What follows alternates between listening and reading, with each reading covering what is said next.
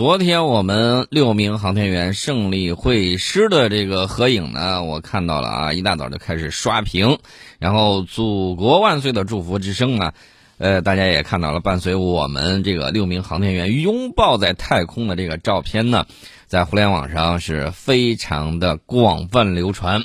后续呢，两个航天员乘组将在空间站进行首次在轨的轮换，期间呢。六名航天员呢，将共同在空间站工作生活大概五天的时间，完成各项既定任务和交接工作。那么，我们中国航天人探索太空的脚步一定会越走越远。那么，我们再回顾一下历史的时候，你会感觉确确实实让人感觉非常的震撼。从东方红、嫦娥到天宫，我们中国航天的每一步。都走得踏踏实实，带给我们很多启示。航天是大国工程，没有党中央的集中统一领导，不依据这个不依靠全国这个举国体制，根本是办不到的。这些年来呢，我们看到外面啊，有刮暖风的，有刮寒风的，还有刮这个东南西北风的。中国在航天领域始终笃定自力更生、陆力创新之路，到今天能够独立掌控自己的命运。掌握了一大批具有自主知识产权的核心关键技术，部组件和核心元器件国产化率达到百分之百，坚持自主创新的路线呢，得到了实践最好的证明。这反过来又更加坚定了我们坚持自主创新的决心。中国航天呢，将会在这样的良性循环里面不断取得海量的正反馈。我们的这个基础啊，就是这么扎实。所以说呢，未来的这个发展呢。确确实实会让大家嗯拭目以待，刮目相看。那么从无人飞行到载人飞行，从一人一天到多人多天，从舱内实验到出舱活动，从单船飞行到组合体稳定运行，从航天大国迈向航天强国，我相信在昨天胜利会师的时候，很多人应该心里头觉得嗯航天强国稳了。我觉得这个是没有问题的。中国载人航天呢？有这么一组数据啊，来自共青团中央，记录了中国人奔赴星辰大海的足迹，致敬每一位航天人。呃，刚开始呢，就是顶流十六名啊，一组数字啊，从神舟五号到神舟十五号，已经有十六名中国航天员飞上太空，太空漫步，入住天宫，进驻空间站，天上过年。我们的这些航天员呢，是真正的硬核顶流的天团。我们国家呢，也是第三个独立掌握飞船天地往返技术的国家，也是第三个能够独立开展有人参与的空间科学实验的国家。逐梦苍穹，未来可期。那么接下来呢，还有一组数字啊，六人就是指的我们神舟十五和神舟十四在轨会面，两批六名航天员在太空历史性的握手，这也是我国载人航天工程之中的首次。当然了，还有一个数字，我觉得这个数字呢质量比较大啊，一百吨级。我们成功合体之后，重量级的这个选手就来了。随着天舟五号和神舟十五号的成功发射，我们空间站的重量呢达到一百吨级。从发射到成功对接天河，天舟五号只用了两个小时，这是创造了世界最快交会对接记录，让世界见证了中国的速度。这个速度后面。就是科技的实力，而且呢，我们看到神舟十四号航天员陈冬呢突破了记录，也创造了记录，他成为我国首位在轨时间突破二百天的航天员。星空在上，祖国在下，他在上下之间给我们讲述飞天的梦想。我们再看我们的这个一个更大的数字啊，六千万。二零一三年六月二十号的时候，航天员王亚平呢在四百公里的太空。为全国六千多万名学生进行太空授课，从此呢点燃了无数中国孩子的航天梦想。那么从无人飞行到载人飞行，从一人一天到多人多天，从舱内实验到出舱活动，从单船飞行到组合体稳定运行，中国载人航天三十而立，风华正茂，三十周年啊，正青春的时候。那么立足自身呢？我们面向世界，张开我们的这个怀抱啊！目前呢，已经有十七个国家的科学实验项目确定入选中国空间站，期待中国空间站呢早日成为全人类的太空之家。那说到这儿的时候呢，我们顺便再跟大家说一下啊，大家注意，在我们啊，就在我们六名航天员这个拍照合影的时候，当前太空之中还有另外七名地球人。那么在国际空间站上有来自俄罗斯的谢尔盖·普罗科皮耶夫、德米特里·佩杰林、安娜·吉金娜，还有来自美国的弗朗西斯科·卢比奥、尼可·奥纳普曼恩。乔恩·卡萨达和来自日本的若田光一，一共是七名航天员，也在执行在轨飞行任务。这也就意味着，目前在浩瀚的太空之中呢，中国航天员的在轨人数是最多的。那么目前呢，我们国家也正在研制新型载人火箭和载人飞船，这是啊，未来啊可以期待可重复使用、低成本、提升性能，还有这个提升能力等方面，我们会做进一步的研究和研制工作。明年后年，我们国家还要发射这个巡天光学望远镜，这是一个可以自主飞行的天文界翘首期盼的设备，性能很先进。同时呢，它还可以停靠在空间站上进行模块的升级，或者是推进剂的补加和维修维护的工作。那我们看到这个。情况，那么国际媒体也看到了这个情况，对于中国航天的这一重大成就呢，予以高度的关注。他们尤其提到了两个标志性的事件，一个是上世纪六十年代初，苏联和美国相继实现宇航员太空飞行。当时毛泽东主席曾经感叹说：“我们怎么能算是强国呢？我们甚至无法把一颗土豆送上太空。”那现在呢，我们看到我们的空间站。看到了我们的六神合体，看到了我们这个航天员这个在轨人数最多的这个情况，我觉得我们可以自豪的说，我们现在是航天强国了。那么还有一个标志性事件是什么呢？二零一一年，美国通过了沃尔夫条款，禁止美国国家航天局、航空航天局啊等机构利用政府资金与中国政府以及中国有关联的组织进行接触。实际上是什么呢？就是把我们排除在国际空间站之外，不带我们玩儿。那么中国航天发展到现在，大家可以想象一下，到二零三零年这个时间并不遥远啊。由美国主导的国际空间站将面临退役，届时天宫将会成为人类在外太空唯一的空间站。有人提出，那时候美国要不要、能不能上天宫？也就是美国的这张旧船票能否登上我们的客船？那么美国舆论呢对此流露出来非常多的焦虑情绪。那这个问题呢，我觉得应该交由华盛顿来自己回答。我们想说的是，中国的征途是探索星辰大海，而人类的发展需要合作共赢。呃，既然说到这儿的时候，我们就顺便说一下啊，大家还记得珠海航展之上来自中东的土豪？豪掷那不是千金啊，万金都不止，然后买了很多的这个装备。当然了，在海湾国家与中国的航天合作方面，也是有非常多的这种梦想和展望。那么接下来在十二月上旬要召开首届中国阿拉伯峰会，那么这个标题为“星河璀璨，逐梦太空”的中阿航天主题活动。呃，它已经在十十一月二十一号的时候，在阿联酋迪拜未来博物馆举行。那这个不仅仅是因为中国和阿拉伯国家举行峰会之前啊，而且是前所未有的，而且在当前地缘政治背景之下，是有非常深远影响的。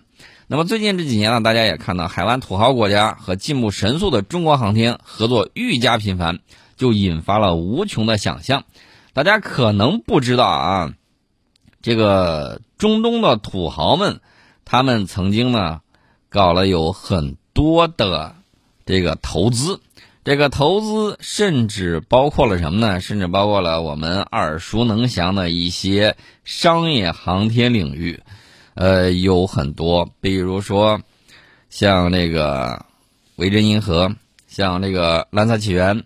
还有像一些啊，甚至是 Space X 公司，他们对这个维珍银河、对 Space X 公司都有投资啊。还有这个国家航天计划的这个制定，充分显示出来什么呢？这个中东的这些土豪啊，他们对太空的雄心壮志，他们所缺的是什么？技术和能力。因为煤炭、石油、天然气终将会耗尽，那么替代能源很大概率是来自地外空间的采集。这些国家呢是在为未来布局。美国这个样子大家也看到了，基本上是属于谁都不会带的啊，带了也会半路踢下去。所以目前你举目全球，你看到的就是中国可以彼此依靠啊。这个当然了。网上的段子手呢，就写了一个段子，我觉得这个段子很有意思，还是要跟大家说一下。他说：“骆驼说，兔兄，我们不仅有着大量的航天需求，雄伟的航天计划，还很热心交党费。”兔子说：“关于党费的部分，咱细说。”啊，骆驼说：“我有钱呢，想多交党费，四十一块，当然梦寐以求，当然可能不现实。您看，我先从十七块钱交起，如何？”嗯，少侠是不是看不起沙某？我早已经交了二十一块的，准备交二十六了。当然了，我要我补交十七块的，我也是非常乐意的啊！听懂的都能听懂，呃，听懂的可以给我比一个小红心。呃，当然了，中东国家看上非常现实的东西，咱们就不说别的啊，光说这个北斗定位系统 GPS，大家都知道不靠谱，美国人说关就关。美国人当年入侵伊拉克的时候，把 GPS 给关了，伊拉克几百万军队也是两眼瞎啊。那么，万一美国又跑到中东去搞事情，中东国家买的 GPS 定位的这个武器，那就不一定能够起作用了，对吧？一旦和中国北斗绑定，我们在中东的话语权也会大大的增强，人民币国际化也会加速，去美元化也会加速，美国的霸权呢会加速的土崩瓦解，这个大家也都能看到。那么，我们跟大家聊一下海湾国家的航天计划，到目前为止，客观的讲。在很大程度上还是依赖西方，尤其是美国。究其原因，主要原因就是虽然很有钱，但是不好意思，自家技术底子比较薄弱，做不到完全的自主独立。有些东西是拿钱买不来的，它几乎所有的项目都需要外部技术支持。此外呢，美国在中东的影响力非常的巨大。美国不仅控制了中东的石油，也深度的影响着海湾国家的政治、经济和科技。当年沙特因为购买中国的中程导弹，美国召回大使相威胁，中沙导弹交易呢遂成绝唱。现在这个海湾国家的对外航天合作之中，美国的排位依然是第一位的。但是呢，随着和中国航天合作的开展和加速，美国的地位已经开始松动，未来一切皆有可能。那么大家看最近这些年，世界的力量。这个对比正在发生着非常微妙的变化，呃，咱们讲叫这个百年，对吧？未有之大变化。其实呢，我觉得倒是五百年来，这个东风再一次压倒了西风啊，这个苗头已经出现了。那么，美国中东政策呢？我认为是失败了。虽然今天有一个消息说，美国宣布那个 IS 的头目啊，然后被击毙了，什么云云。看来卸磨杀驴这个招玩的还是挺溜的。我记得当年那个白头盔，啊，英国那个组织者后来不是被迫跳楼了吗？啊，就是 被自杀了呗。然后这个 IS 的头现在也嗝屁了。我觉得这个也是有原因的啊。美国相对的国力是在持续下降，但是呢，纸老虎还是有爪子。我们也看到东亚这个实力，亚洲的实力、影响力是在日益增强，世界正在变得更加多元化。美国呢倒行逆施，颇有点像拿破仑搞那个大陆封锁政策，他企图和中国脱钩，并回到两大阵营对立的冷战时代。但是世界上大多数发展国家都不愿意看到新冷战的到来，也不愿意选边站队。不光是东南亚啊，就是东盟看到了这个情况，海湾国家都已经明确表达了这个态度。那么，由于可再生能源的这种迅速发展。页岩油气的这个崛起，俄乌冲突导致的能源危机和能源版图的这个变化，以及未来油气资源的枯竭，那么中东的地位呢也会发生变化。那么无论海湾国家对美国，还是美国对海湾国家的意义，跟过去的时候都已经不一样了，最起码跟上个世纪七十年代有了天壤之别。这也就使得海湾国家呢开始思考自己国家的未来的角色和定位。那么今年呢，沙特顶着美国的压力，决定原油减产的这个事件呢，可能是海湾国家脱离美国轨道的开端。那么我们日益强大的实力，则在产生越来越强大的吸引力。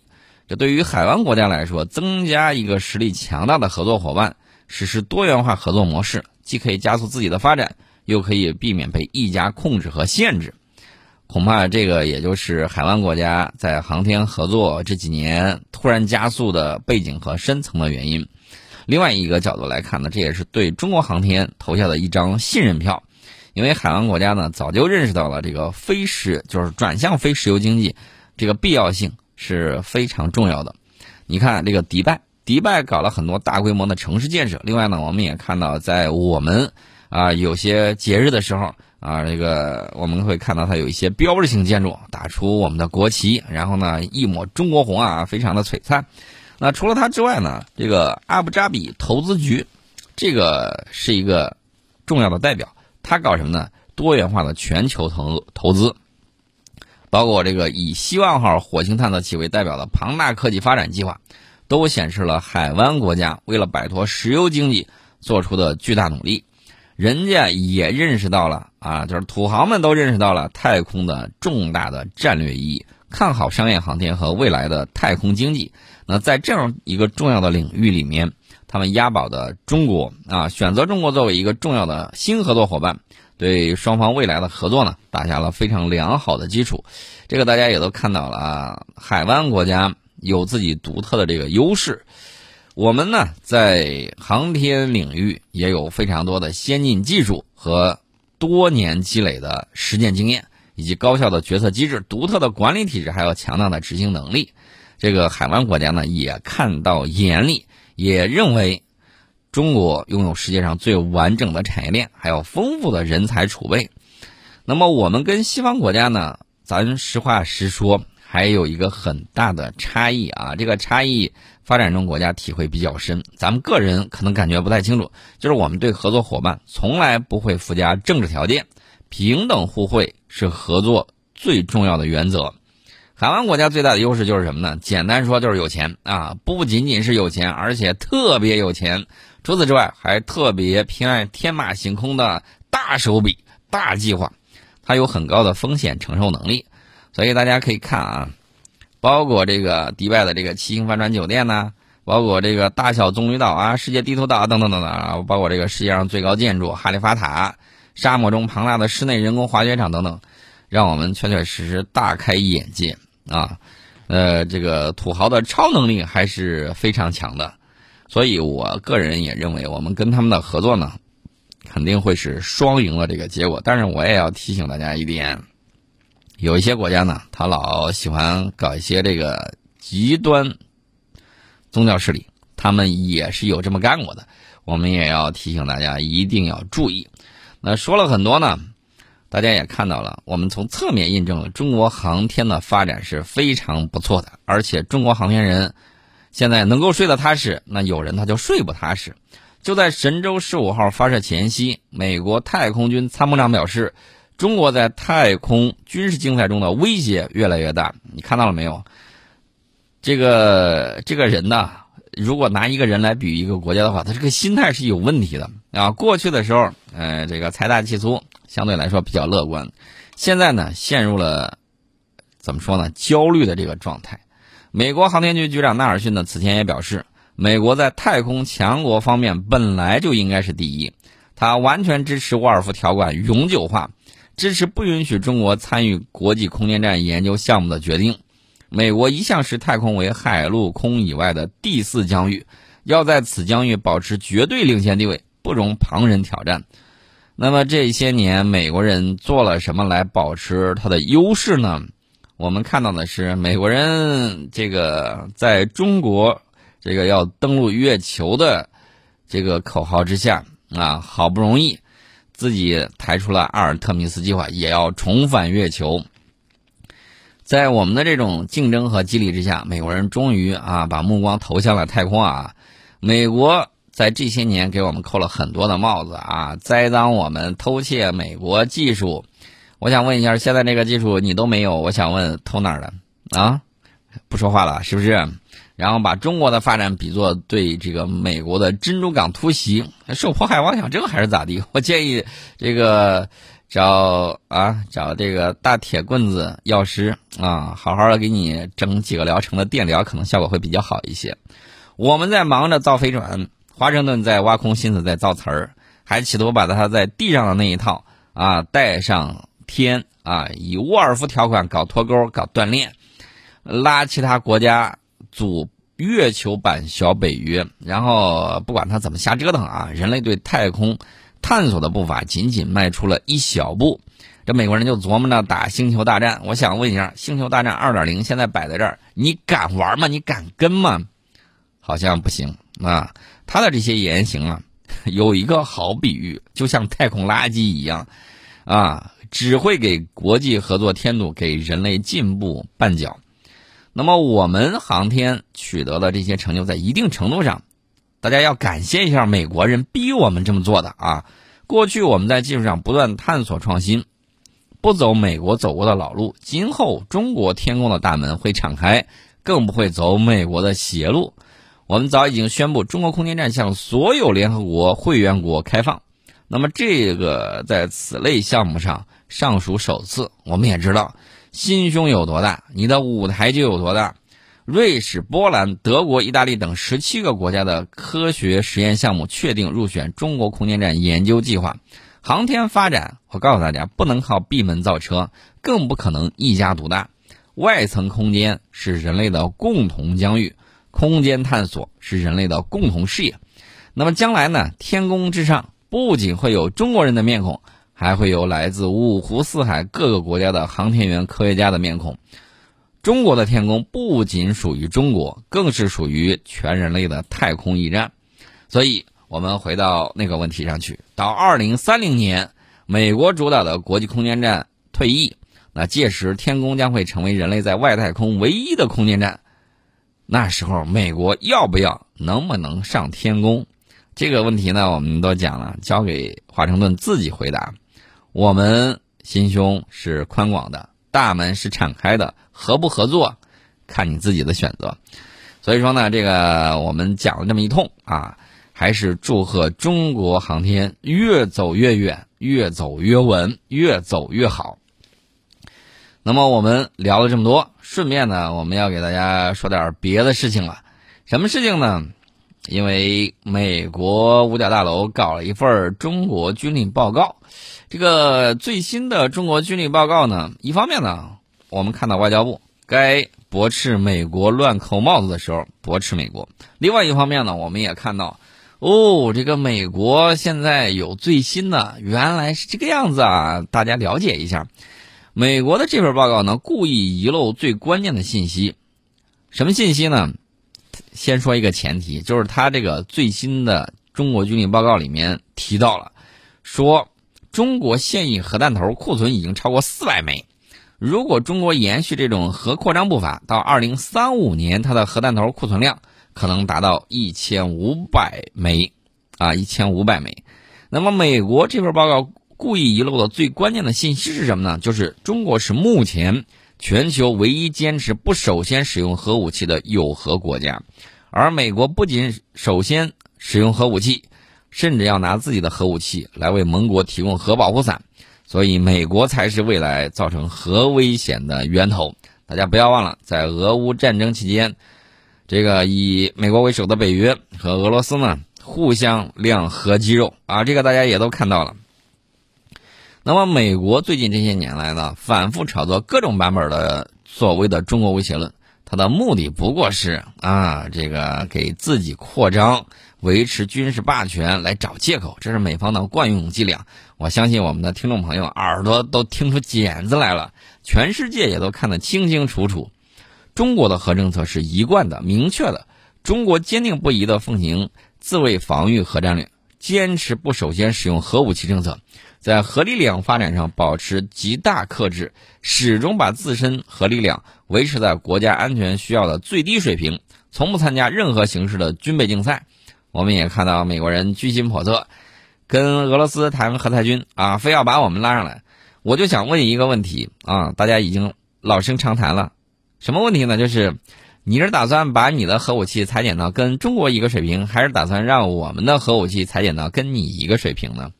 美国人听了这话，我估计完完全全不知道该怎么回答。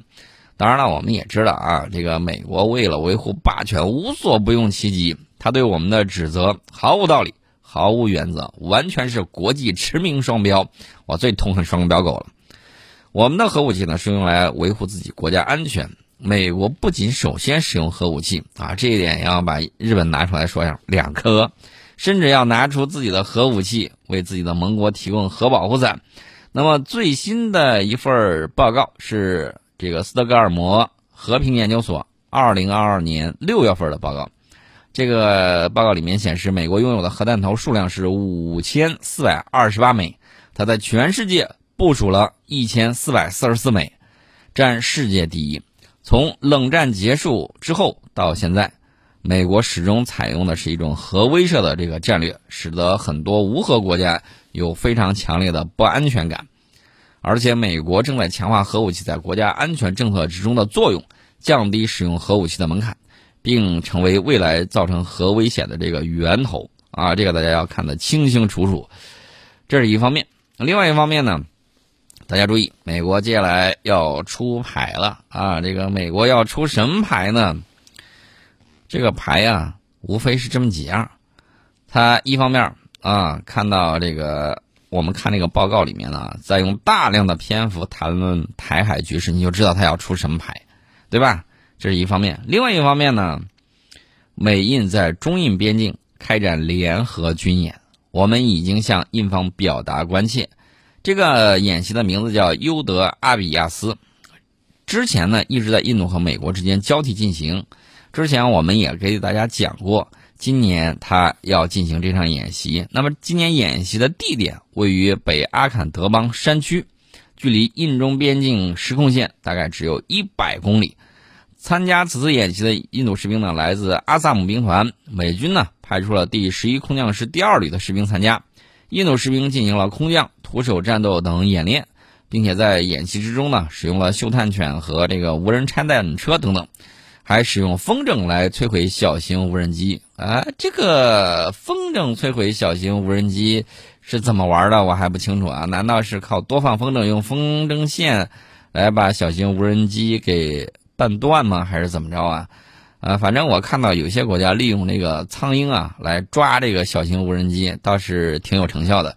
至于说这个用风筝来摧毁小型无人机，我还是很愿意大开眼界一番的。我告诉大家，印度和美国在中印边境时空线附近地区开展联合军事演习，违反了中印双方1993年和1996年签署的有关协定精神，不利于中印两国之间的信任。中方已经就此向印方表达关切。